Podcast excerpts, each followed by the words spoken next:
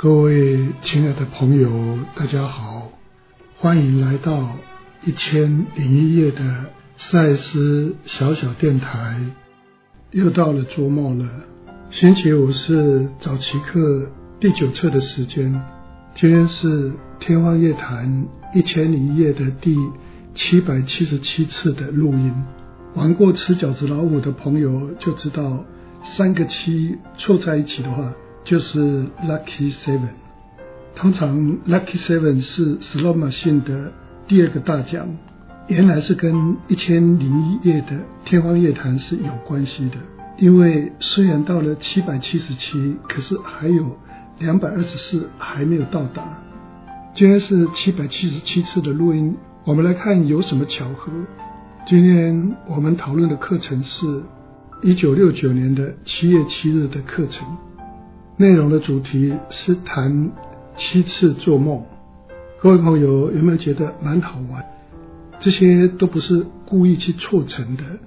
七百七十七次的录音谈七次做梦，课程是在七月七日举行的。我是在要录音之前才发现这个有趣的巧合。为什么会有这一节四百九十二节七次做梦的课程？我们看这一节一开始上课的时候，的确是有一点不知所云。我还特别跑去翻了四百九十一节的内容。不过在这一节课的后头，赛斯是有稍微提了一下。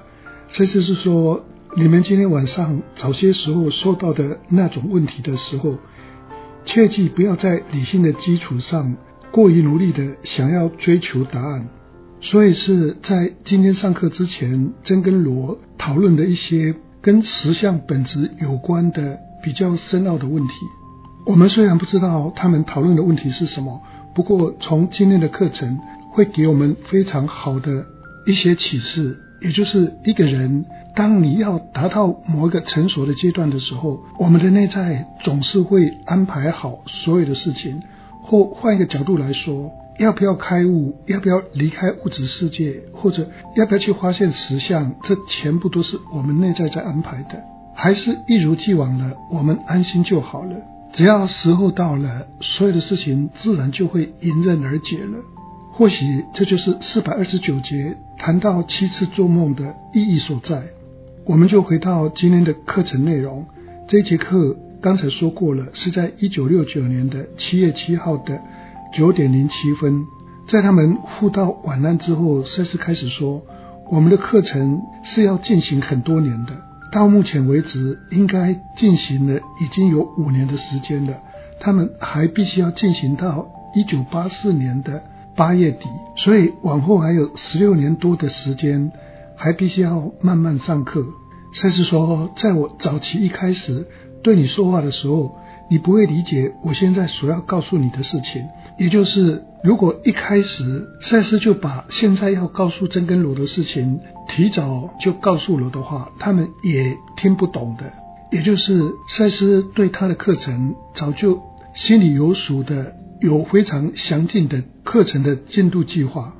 赛斯用这样的比喻告诉罗说：“你会在未来的课程中收到答案，因为到那个时候，你就会知道特有问题的答案。”也就是今天真跟罗所问的问题，他们会在未来连问都不用问就可以有这些特定问题的答案了。就如同现在赛斯在告诉真跟罗的事情，就算赛斯提前跟真跟罗在一开始的时候告诉他们，他们也不会懂，而且给了答案也没有用。显然来讲的话，赛斯并没有想在今天的课程中去回答真跟罗今天晚上稍早所问的问题，因为在未来的课程当中，真跟罗就会收到答案，因为你就会知道特有问题的答案。赛斯说：“现在很遗憾，你必须要非常专心的进行记录，因为我不能以平常的口气对你说话。”我想真跟罗是问他多次元实相的真相问题。而赛斯并不想现在去回答有关于真跟罗所问的问题。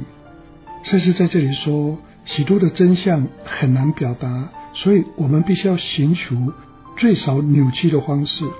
这里赛斯所说的真相，他用的英文是 truth，赛斯跟罗讲说，在你问的问题的背后，还存在着更深层的问题，也就是这个问题的背后，还有你现在所无法了解的问题。赛斯说，我们的课程仍然会跟随着许多事情而发展，并且在后续的几年内，等到那个时候，你也学会了更多的东西，也将会在课程的框架之内存在开放直接经历的管道。各位可以从这一点看出，赛斯资料其实是教学跟实验一起进行的。可能真跟罗所问的问题是比较深入的问题，而如果赛斯一味的给答案的话，这样的答案在理性上不太会造成太多的领悟。必须要有实习的课程，慢慢让自己好好去直接的体验一下，才能够了解实相本质的意义。赛斯才会说：你们不用急，跟随着我们的课程，许多事情是有安排的，许多事情是会按照事情的发展，在后续的几年之内，你们会学到更多的东西，你们也会在课程的框架之内学到很多的东西。不但能够学到很多的东西，而且会开放你们能够直接经历的管道。赛斯继续说，在语言象征的背后是本质的精髓。这个本质的精髓，它使用的英文字是 essence。这个我们在前几天的课程也大致提到了。你在讲任何一种语言，这个语言背后是不是有你想表达的情感跟你自己的思想呢？这个就是赛斯所说的可代拉，可能跟整个自发性由内而外推展的电磁性是有相关的。比方说，你碰到了徽州的某个土人，你们没有办法透过语言来沟通，可是你多少可以知道他的意思是什么，而他多少能够觉察到你想表达的是什么。在语言象征的背后是有本质的精髓的。这个本质的精髓，当然就是我们的思想跟情绪对外的直接经历的表达。那么，赛斯要借着语言来表达他的思想，就必须要以这样的一种在你们特定框架之内有意义的方式为你们提供知识。用大白话来讲，就是现在跟你们讲，你们不了解它的意义，对你们来讲，以现在的架构，就算讲了也没有用的。我相信学习赛事多年的朋友，一定多少也会有同样的感触。当你想跟别人谈赛事资料的时候，就算你跟他说了苦梦红灰，可是他有听但没有懂，或者根本就以为你精神上多少有一点问题，不知道在胡说八道些什么。赛事的意思是说，如果你真的要了解更深入的问题的话，那么你的内在。会安排让你直接去体验。真跟我今天晚上所问的问题，除了自己能够去体验之外，是没有办法用语言的象征来说明的。赛斯在这里说，某些知识是超越了它所包括的概念。就算这个概念给了我们，可是这个概念没有办法能不扭曲的表达这个知识的内涵。比方说，玉兰花的香味是什么？除非你闻过了，要不然你怎么知道玉兰花的香味是什么？比方说男女的爱情是什么的话，除非你体验过了，要不然你怎么知道男女的爱情是什么？出体旅行是什么？就算翻遍的文字去解释出体旅行，你也不容易懂出体旅行是什么。有些知识是没有办法包括概念的。那么谈到深入的领悟。对实相的彻悟，当然不是用语言能够形容的。甚至在这里跟罗讲说，你们两个将会有一系列的高度生动并令人难忘的，在数目上是七次的梦境经历，并且你们会记住这些梦境的内容。这个七次梦境的经历，并不是在一个晚上之内发生的，所以这个七次的梦境经历，事实上是。真跟罗两个人的内在为他们所安排的开放性的直接经历的管道。有趣的是，为什么赛斯会知道真跟罗两个人在未来会有七次直接经历的梦境？但如果时间是同时性，是处在一种广阔的现在，赛斯当然能够知道真跟罗在未来会碰到什么样的情况。而且我们从赛斯提到。真跟罗会有七次的悟道的直接经历的梦境，并且知道是用什么方式，他的内在在安排的话，我们真的就可以相信我们自己的生命，的确是有我们的内在会安排我们所要经历的所有的事情，包括我们要做什么梦，什么时候会做那个梦，做那个梦对我们会产生什么样的效果，全部都是由内在早就已经安排好了。我们在昨天谈到奥古斯都的时候，也大概谈到了为什么奥古斯都会出问题，是因为奥古斯都的外在自我没有办法去消化由内在给予的这些信念，而他的有意识心智也没有做到去引导外在的奥古斯都去消化他的信念，不但没有去安排他去消化他的信念。而且碰到严重问题的时候，只会用危机处理的方式去处理奥古斯都的事情。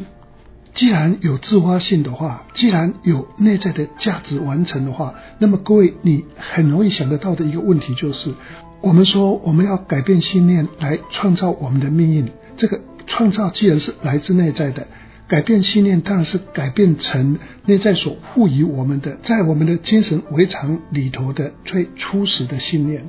原因很简单，因为真正要完成的不是外在自我，而是内在的心理完形。又从早期课的第九册，我们又看到一件事情，就是连什么时候我们要领悟，什么时候我们要经由直接经历的管道，也是由内在所安排的。对真跟罗来讲，会有七次的梦境经历。而且在这个七次的梦境经历当中，真跟罗将会在这些经历当中接受某些不用语言表达的资讯，这将会是直接经历。只有用直接经历的方式，他们才会有真正的理解。比较粗野的说法，如果要了解什么是高潮的话，那么除非你直接经历了，要不然不管用什么样的语言来形容，可能对你来讲都没有具有任何的意义。悟道这件事情，了解实相的真实面貌，也只有自己直接经历才能够真正了解。上次提到，真跟罗两个人会有七次的梦，而第一次做梦将会标示一次发展点，所以第一次的做梦将会是一个标志性的发展点。当这个事件发生之后，在你们的心里将不再会存在任何的疑问，你们就知道我所预测的这些七次的梦境。他们将会代表一定的你必须要通过的必要的阶段，也就是真跟罗必然会通过七次的梦境来深入多次元实相的领悟。这样的领悟将会由各种启蒙来组成的，他们不会紧靠在一起，也就是有七个阶段。这个七个阶段是有一些时间差的。每一次的梦境，每一次的领悟，每一次的启蒙。会根据真跟罗两个人的心理状态的发展，而由内在造成一个梦境，当做是一个发展的指标。所以这七次的梦境会散放在不同的时间跟不同的地点当中。这个是赛斯的预测，这些梦境不会靠在一起，这些梦境不会经营的定时发生，在他们之间会存在各种时间的间隔。换言之，就是每一个梦境之间。会有我们所不知道的什么时候会发生的时间上的间隔，每一次都是一个指标。而当所有的梦境结束的时候，在你们第七次做梦的结尾，将会立刻的熟悉你们死后的环境，也就是这个七次的梦境结束之后，你们就能够看到你们的死后环境，也能够瞥见你们下一次的环境。因为赛斯曾经讲过，真跟罗在物质世界是最后一次，所以在这里所说的，你们的确会瞥见下一次的环境。这个下一次的环境可能就不是物质世界，他没有特别的说明。要不然的话，赛斯在这里就自己打脸了。赛斯在这里只有讲 next environment，这个环境也有可能是往生其他的极乐世界，我们是不知道的。但总而言之，当做了。这七次的梦的结尾，真跟罗两个人就能够知道他们在物质世界结束之后会呈现什么样的样子，能够熟悉他们往生之后的死后的环境。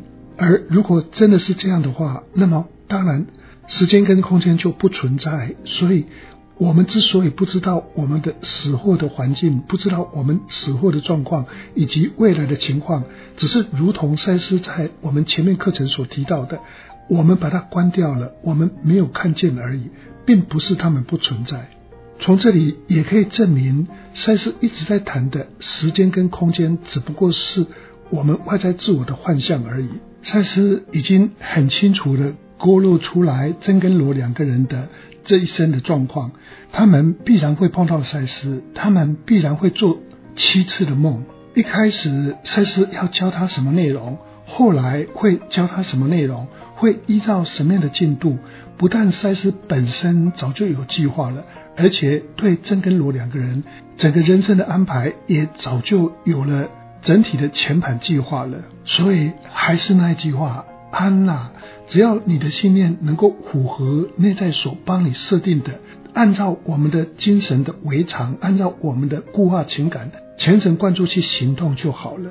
我们之所以看不见我们的死后的状况，还执迷在物质世界上挣扎，只是因为。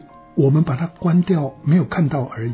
如果我们有了领悟，像真跟罗一样做了七次的梦之后，到了结尾，我们就会熟悉我们死后的环境。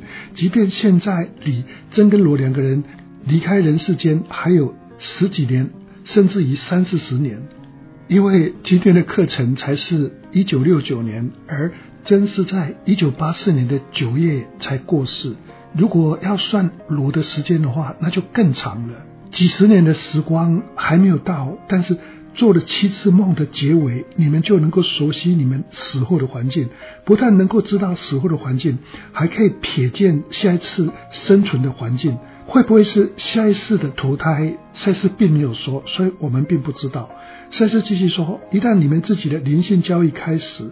什么时候是灵性教育的开始呢？赛斯在这里给真跟罗两个人的答案是：这七次梦其实就是开端。当开始做了这七次梦的第一次，也就是灵性教育的开始，也就是每一次做梦的发展点，都是每一次灵性教育的新的指标。这七次的梦也将代表着你们在一段时间以来，在梦境状态中，在另外一个实相阶层上一直在进步的终极经历。平常我们每天晚上在做梦，也常常在出体旅行。在出体旅行的时候，我们自然而然会到另外一个实相阶层上。所以不要以为我们梦境状态只是一个虚无缥缈的状态，我们在梦境状态当中，其实。一直在另外一个阶层上，反而是我们的进步的终极经历。所以，我们的人生只不过是我们的意识的一小环而已。我们在梦境当中，更是上从披露下黄泉的，在意识上不断的发展。在地球上所学的，只不过是白天的时间学到的东西；晚上我们所学到的东西，我们自己是不清楚的，如此而已。赛斯在这里也提到不清楚这件事情。他说：“你们在有意识中一直不觉知到这一点，然而每一次做梦都会被用作你们进入有意识觉知的一次突破。你们将会完全觉知到一种毕业的梦境。我们在学校上课，总会有毕业的那一天，毕业也会有毕业旅行，会有毕业证书。尤其是在我们这个即将暑假的季节时期。”我们每天晚上在做梦，不是像我们以为的那么样的无知，我们就好像在梦中去进入不同的学校那样。白天所学的，或许在整个分量上还没有占那么大的分量。我们在晚上的学习是一种终极的经历，而这个终极的经历，有一天一定会到达一种毕业的梦境。开玩笑的说，最后一次梦境的出体旅行，也就是。毕业旅行了，就像真跟罗两个人，他们一旦经过了七次的顶悟的梦境，就能够知道他们的死后的环境以及下一辈子的会发生的境况。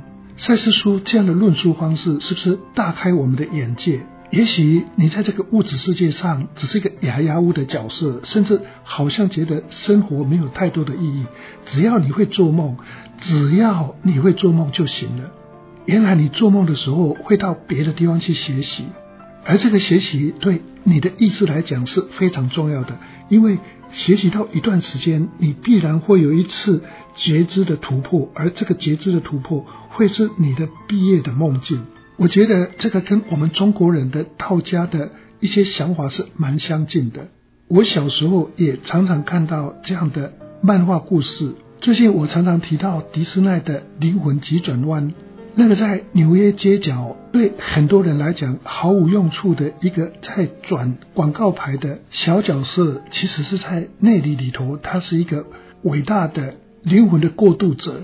意识就好像花草一样，就算你把它的种子压在好几尺深的土地里面，它还是会冒出芽来。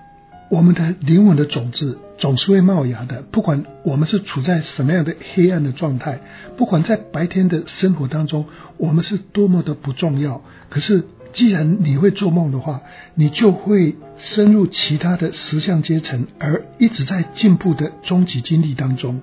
赛斯继续说：“当你们正在考虑你们今天早些时候说到的那种问题的时候，切记不要在理性的基础上太强劲的想要得到答案。我们的逻辑领悟，我们的理智是不会知道答案的。但直觉在我们的理智奋斗多年而得不到的那个知识，你的直觉就会在片刻的知识中传送。”也就是，如果你是用你的理智的话，那么你怎么样去奋斗多年，你有可能什么答案都没有得到。但是如果你用你的直觉的话，你可能在片刻当中就能够得到你用你的理智去奋斗多年而得不到的那些珍贵的资料。我们也知道。逻辑领悟或者我们的理智的话，大部分着重在我们的外在自我这一端；但是用直觉的话，我们其实是在用我们的潜意识的知识、整体自己的觉知能力。赛斯继续说，这部分是涉及要让你的直觉性的准备好，以便答案出现。答案要出现之前，在某个程度上，你们对任何问题的测词方式。测词就是你说的语言，英文是 you face p h r a s e，也就是你怎么说都会影响到他的答案。你怎么问问题，你的答案就会出现你问的问题的回答。而寻求问题背后的问题，将经常会为你们提供你们想要的最初的答案。也就是为什么我们会问这样的问题。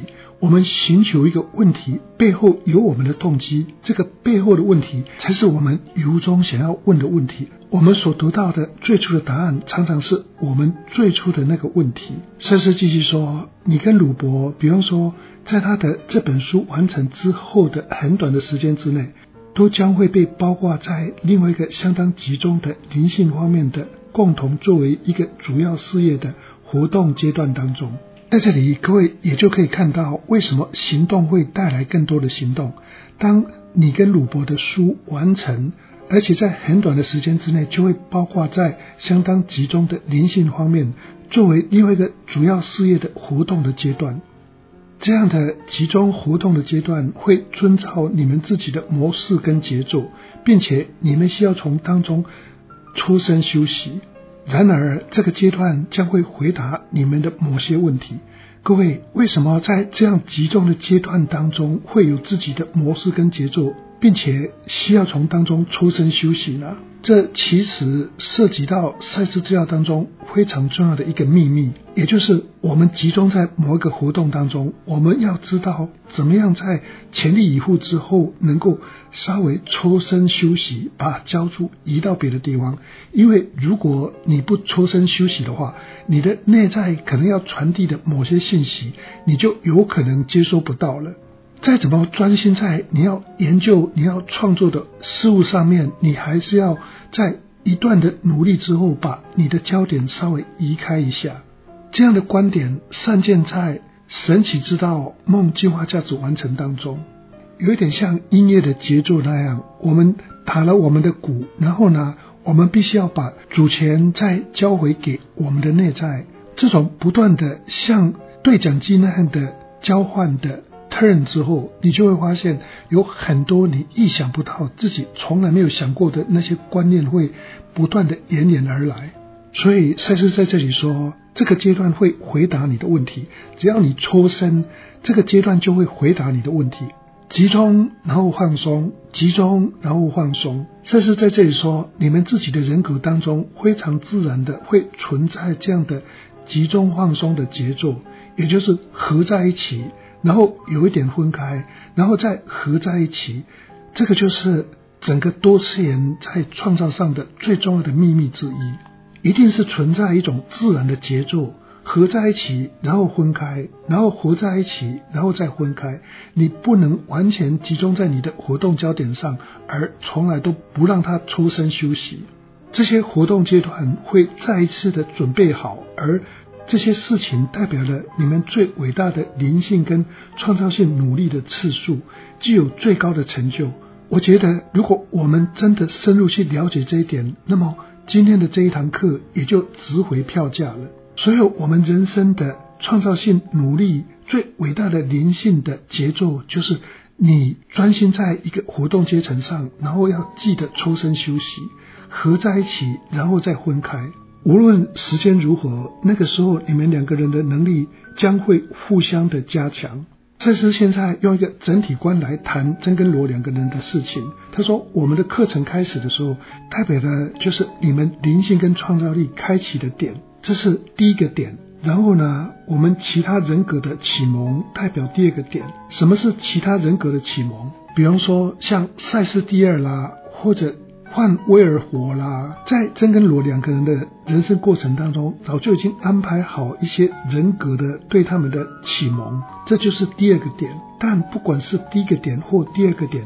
这样的情况还是不够的，不是最好的一种状态，还必须要有第三个点，而这第三是这样的一个点，你们将会发现是个体行动的提高，比方说对你这个部分是自发的幻象和事件，对鲁伯那一方面的话，一般是更好的投射，也就是除了。对你们的启发、赛事的课程跟其他的人格的启蒙之外，你们自己的进步才是最重要的。他们两个人的进步也有不同的领域，比方说罗是自发的幻象跟事件，而对真来讲是更好的投射，并且这样对你们两个都能提高你们的心理时间段。甚至说，作为开始，你们每个人将每天为此奉献半个小时，并且会维持。良好的继续下去。如果你能够维持下去的话，那么这个阶段也就会看到七个梦的第一个。刚才说过了，七个梦的第一个是他们灵性成长的一个指标。要怎么能够得到七个梦的第一个呢？他们必须要每天至少做半个小时。做什么呢？比方说，对真来讲，必须要做更好的投射；对罗来讲，必须要自发性的幻象和事件，可能。一部分也包括他们的心理时间的练习吧。如果他们愿意这样做的话，只要每天半个小时，很快就会看到七个梦的第一个。而当七个梦的第一个出现之后，然后下一个阶段呢，甚至说接下来将不会用到大约三年的时间，也就是七个梦的第一个出现之后，大约三年的时间，你们在此期间将会吸收知识和经历。而鲁伯将会把它写出来，也许像《梦进化与价值完成》之类的真所写的书，有很多真所写的书是很不错的，只可惜并没有人真的把它翻译出来。比方说，真的神，或许像写这样的书，就是他们七个梦的第一个出现之后，三年之后真所写出来的这些著作。瑟斯继续说，我们的课程当然还是会继续，并且会伴随着。在说到的阶段，一直取得的一种更大的强度来继续，在你们正在进行的工作中，在你们两个人的创作艺术工作以及你们的灵性工作中，内在的行动跟发展映作于表面之下，并且不可见。各位也可以从这个描述当中看到。有的时候，我们太想用我们的自我来操作，但事实上，整个灵性的进展是运行在表面之下，是我们所不知道的。赛事的课程会继续，而伴随着这些领悟，伴随着他们的七个梦的进度，也都是不可见的。赛斯继续说：“你似乎是站在一个高原或者平坦的地区，然后一直在进行的工作是释放到表面的喷泉之下，结果开始显现。也就是我们的创作工作，我们的灵性成长，好像是一个喷泉，在一个高原或平坦地区之下，什么时候会像黄石公园的老钟泉这些泉水，什么时候要喷发出来，只有内在知道，外在自我是不知道的。我们只是一直在进行工作，而什么时候会显现出来，我们并不知道。释放是在地底底下的。人生在什么时候你能圆满，也不是用你的自我所能够了解的。